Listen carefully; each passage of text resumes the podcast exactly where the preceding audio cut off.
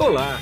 Você vai ouvir agora um episódio do podcast Vida Moderna para ficar atualizado com o que existe de mais moderno e deixa a vida mais interessante.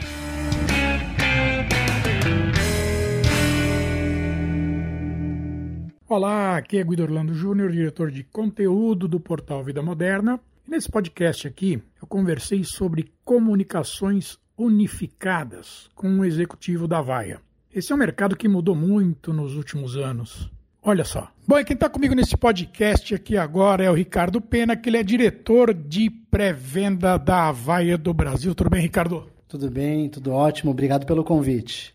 Eu que agradeço. Ricardo, nós vamos bater um papo aqui sobre comunicações unificadas, né?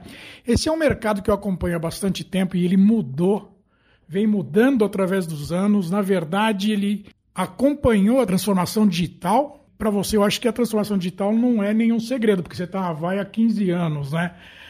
Como é que está esse mercado hoje? Quer dizer, mudou muito em relação a alguns anos, né? Ah, mudou bastante. Acho que duas principais mudanças para a gente citar aqui são a parte de nuvem. Então, hoje, os clientes que nos procuram querem uma solução em nuvem, querem ter essa flexibilidade que antigamente a gente não conseguia e principalmente a parte digital, que é como é que eu posso atender meu cliente além da voz. Então a preocupação hoje em dia é nuvem, ter um ambiente que funcione, que seja extremamente é, resiliente e também atender meu cliente em qualquer mídia, de qualquer maneira, para que eu possa trazer mais resultado em menos tempo. Quando você fala atender em qualquer mídia, dá para atender ele num WhatsApp, num, numa mensageria, seja lá onde ele estiver? Exato, essa é a ideia. Qualquer dispositivo e qualquer canal. Então, se o canal for WhatsApp, vão responder no WhatsApp. Se ele mandar uma mensagem no Facebook, vamos pegar a mensagem e responder. Se ele preferir falar por voz, vai falar por voz também. Então, a ideia é dar essa possibilidade para os nossos clientes. Escolhe qualquer mídia e a gente vai fazer o seu cliente ser bem atendido através dessa mídia. Quando eu atendia a Vai antigamente, quando eu falo antigamente, antigamente mesmo, coisa de 10, 15 anos atrás, eu venho acompanhando a Vaia durante todo esse tempo. Só atendia grande cliente, né? Era só clientão, era só milhares de posições de atendimento, essa coisa toda. Isso também mudou radical. Hoje, praticamente, dá para ter desde duas, três posições até vai embora, né? Sim, antigamente nós éramos muito conhecidos como empresa para segmento enterprise, né? As grandes empresas. Ah, se você tiver menos de mil posições de atendimento, a gente não vai te atender. Hoje em dia, nós temos clientes com 10, 15 PAs, duas, três posições. Então, o fato de ter soluções em nuvens e ter um, alguns parceiros que consigam viabilizar isso, nos ajudou aí a atender qualquer tipo de empresa, independente se é grande, pequena, com uma solução que entregue a mesma qualidade. Então, não significa que, porque eu vou atender um cliente pequeno, que eu vou entregar uma solução que não é tão boa. Na verdade, eu vou entregar a mesma qualidade, a mesma disponibilidade, independente do tamanho do cliente. Entendi. Vamos dissecar um pouco mais essa parte de mensageria aqui, porque hoje pouca gente fala por voz, na verdade, né? O pessoal está falando muito é por mensagem mesmo, né? Quer dizer, isso está acontecendo no mercado corporativo também? É, eu vejo assim, a mensagem está crescendo, mas o atendimento por voz ainda é a maioria. A gente tem uma pesquisa que nós compramos recentemente da MZA, que diz que 80% dos atendimentos feitos pelas empresas, Brasil, tá? Não é uma pesquisa fora do Brasil, é feito por voz. Então a gente já tem 20% dos atendimentos sendo feitos por chat, WhatsApp, SMS, mídias sociais, mas ainda a maioria é feita por voz. Vai ter obviamente, um crescimento desse mercado de mensagens. A gente espera aí que cresça de 2 a 4% ao ano, mas a voz ainda é o canal mais utilizado aí em transações. Agora, e a inteligência artificial? Onde é que ela entra aí? Quer dizer, como que isso impactou o negócio? Eu acho que ela traz uma série de benefícios para as empresas. A gente tem um cliente que nós estamos conversando do segmento de saúde que ele quer diminuir a quantidade de consultas e exames marcados que o cliente não aparece. Então a inteligência artificial consegue identificar o perfil de cliente, que muitas vezes não vai naquela consulta, dar lembretes, é, reagendar em caso da falta do cliente e até mesmo passar a posição daquele cliente para outro. Então imagina que se um cliente tem um perfil com alta possibilidade de não aparecer na consulta, eu ligo e confirmo se ele vai. Se ele disser que não vai, automaticamente o sistema já toma a decisão de ligar para outro cliente que precisa dessa consulta ou desse exame para amanhã, muito rápido, e já faz esse agendamento. Então a inteligência artificial vai permitir que o consumidor tenha um melhor atendimento e que as empresas consigam melhorar a sua produtividade e ser um pouco mais efetivas aí na utilização dos seus recursos. Hoje, você como é de pré-venda, você chega aonde numa empresa, não importa o tamanho dela, vamos pegar um tamanho médio, para, quando eu digo você, tua equipe, né? Para oferecer o serviço pela primeira vez, por exemplo. Você vai aonde? Você vai na tecnologia, você vai no marketing, você vai em vendas, onde que vai?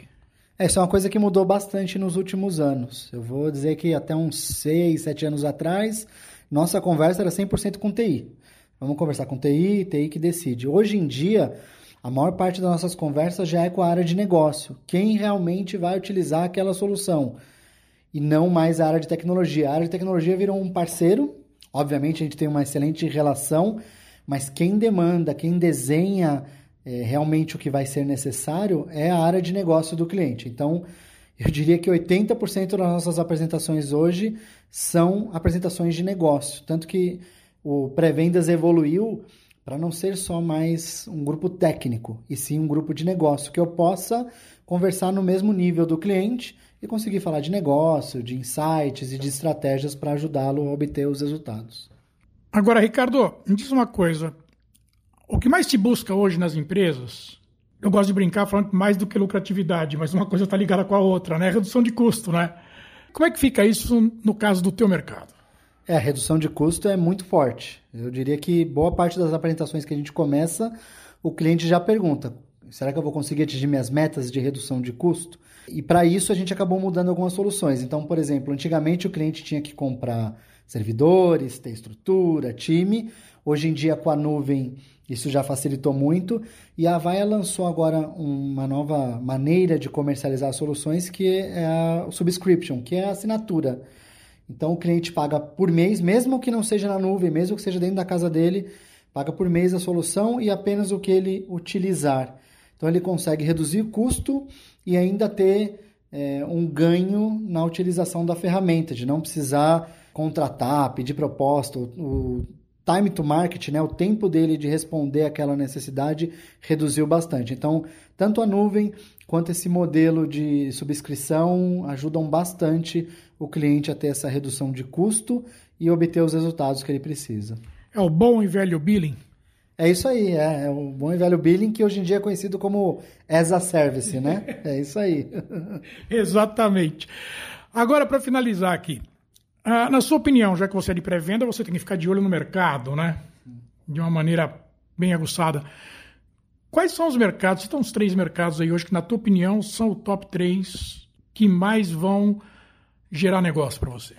É, o que a gente tem recebido muita demanda, eu vou talvez colocar em primeiro lugar, é o segmento de saúde, bem forte, principalmente essa questão do exemplo que eu dei, de conseguir atender bem o cliente, dar uma boa experiência, mas também de gerar mais lucratividade, utilização aí do, dos equipamentos, do investimento que o cliente teve. Um outro segmento é o financeiro, a gente está vendo aí muitas startups surgindo e, ao mesmo tempo, as empresas mais tradicionais continuando a investir para conseguir eh, bater aí de frente, para conseguir competir com esses novos modelos que estão surgindo também. Então, um segmento financeiro aí muito forte. E um terceiro segmento que aí a gente historicamente tem muito sucesso, que é o segmento de telecom. Então, o segmento de telecom continua investindo principalmente na questão de reduzir custo e melhorar a experiência do cliente, que é o que a gente mais escuta, né? Como é que eu reduzo o custo, mas ao mesmo tempo eu deixo meu cliente feliz, reduzo as reclamações e aumento a quantidade de elogios. Então é um segmento que continua investindo e que a gente tem certeza que aí nos próximos meses e anos vai continuar investindo e é, crescendo aí junto com a gente. Tá ok, eu agradeço bastante esse tempo que você parou aqui para conversar comigo. A gente vai voltar a se falar no ano de 2020 de novo. E, mais uma vez, obrigado e estamos à disposição. Tá bom, obrigado pela oportunidade. Foi um prazer conversar com você. E toda vez que precisar, só chamar. Vai ser um prazer conversar novamente. Tá ok, aqui foi Guido Orlando Júnior para o podcast Vida Moderna. Você acabou de ouvir um episódio do podcast Vida Moderna. Assine grátis nos apps Spotify, iTunes, Deezer, Tuning, Google Podcast e Android Podcast.